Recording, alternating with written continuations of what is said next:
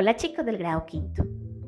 Vamos a comenzar esta maravillosa lectura de leer con el texto El príncipe feliz y otros cuentos del autor Oscar Wilde. Y el primer cuento que nos trae el texto se titula El príncipe feliz. En la parte más alta de la ciudad, sobre una columnita, se alzaba la estatua del príncipe feliz. Estaba toda revestida de madreselva de oro fino. Tenía a guisa de ojos dos centellantes zafiros y un gran rubí rojo ardía en el puño de su espada, por todo lo cual era muy admirada. Es tan hermoso como una veleta, observó uno de los miembros del consejo, que deseaba granjearse una reputación de conocedor en el arte. Ahora que no es tan útil, añadió, temiendo que le tomaran por un hombre poco práctico. Y realmente no lo era. ¿Por qué no eres como el príncipe feliz? Preguntó una madre cariñosa a su hijito que pedía la luna.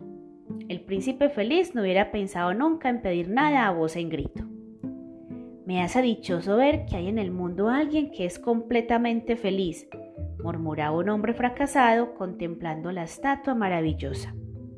Verdaderamente parece un ángel, decían los niños hospicianos al salir de la catedral, vestidos con sus soberbias capas escarlatas y sus boinas de chaquetas blancas. ¿En qué lo conocéis? replica el profesor de matemáticas si no habéis visto uno nunca. Oh, lo vemos, lo hemos visto en sueños, respondieron los niños. Y el profesor de matemáticas fruncía las cejas, adoptando un severo aspecto, porque no podía aprobar que unos niños se permitiesen soñar. Una noche voló una golondrina sin, sin descanso hacia la ciudad. Seis semanas antes había partido sus amigas para Egipto, pero ella se quedó atrás. Estaba enamorada del más hermoso de los juncos. Lo encontró al comienzo de la primavera, cuando volaba sobre el río persiguiendo a una gran mariposa amarilla, y su talle esbelto la atrajo de tal modo que se detuvo para hablarle. ¿Quieres que te ame? dijo la colondrina, que no se andaba nunca con rodeos. El junco le hizo un profundo saludo. Entonces la golondrina revoloteó a su alrededor, rozando el agua con sus alas y trazando estelas de plata. Era su manera de hacerle la corte, y así transcurrió todo el verano. Es un enamoramiento ridículo, gorjeaban las otras golondrinas. Ese junco es un pobretón y tiene realmente demasiada familia. Y en efecto, el río estaba todo cubierto de juncos. Cuando llegó el otoño, todas las golondrinas emprendieron vuelo. Una vez que se fueron sus amigas, sintióse muy sola y empezó a cansarse de su amante. No saber hablar, decía ella, y además temo que sea inconstante porque coquetea sin cesar con la brisa. Y realmente, cuántas veces sopla la brisa, el junco multiplicaba sus más graciosas reverencias. Veo que es muy casero, murmuraba la golondrina. A mí me gustan los viajes, por lo tanto, al que me ame le debe gustar viajar conmigo. ¿Quieres seguirme? preguntó por último la golondrina al junco, pero el junco movió la cabeza. Estaba demasiado atado a su hogar. Te has burlado de mí, le gritó la golondrina. Me marcho a las pirámides. Adiós. Y la golondrina se fue.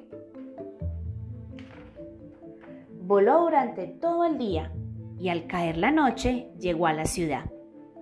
¿Dónde buscaré un abrigo? se dijo. Supongo que la ciudad habrá hecho preparativos para recibirme. Entonces divisó la estatua sobre la columnita. Voy a cobijarme allí, gritó. El sitio es bonito, hay mucho aire fresco. Y se dejó caer precisamente entre los pies del príncipe feliz. Tengo una habitación dorada, se dijo que, quedadamente, después de mirar en torno suyo, y se dispuso a dormir. Pero al ir a colocar su cabeza bajo el ala, he aquí que le cayó encima una pesada gota de agua. ¡Qué curioso! exclamó. No hay una sola nube en el cielo. Las estrellas están claras y brillantes, y sin embargo llueve. El clima del norte de Europa es verdaderamente extraño. Al junco le gustaba la lluvia, pero en él era puro egoísmo. Entonces cayó una nueva gota. ¿Para qué sirve una estatua si no se resguarda de la lluvia, dijo la golondrina. Voy a buscar un buen copete de chimenea. Y se dispuso a volar más lejos, pero antes de que abriese las alas, cayó una tercera gota. La golondrina miró hacia arriba y vio, a lo que vio, los ojos del príncipe feliz estaban arrasados de lágrimas que corrían sobre sus mejillas de oro. Su faz era tan bella a la luz de la luna que la golondrina, sintiéndose llena de piedad, ¿Quién sois? dijo. Soy el príncipe feliz. Entonces, ¿por qué lloriqueáis de ese modo? preguntó la golondrina. Me habéis empapado casi. Cuando estaba yo vivo y tenía un corazón de hombre, repitió la estatua, no sabía lo que eran las lágrimas porque vivía en el palacio de la despreocupación, en el que no se permite la entrada al dolor. Durante el día jugaba con mis compañeros en el jardín y por la noche bailaba en el gran salón. Alrededor del jardín se alzaba una muralla altísima, pero nunca me preocupó lo que había detrás de ella, pues todo cuanto me rodeaba era hermosísimo. Mis cortesanos me llamaban el príncipe feliz, y realmente yo era feliz, si es que al parecer es la felicidad. Así viví y así morí. Y ahora que estoy muerto me han elevado tanto que puedo ver todas las fealdades y todas las miserias de mi ciudad.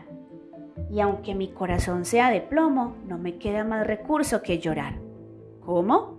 ¿No es de oro de buena ley? Pensó la golondrina para sus adentros pues estaba demasiado bien educada para hacer ninguna observación en voz alta sobre las personas.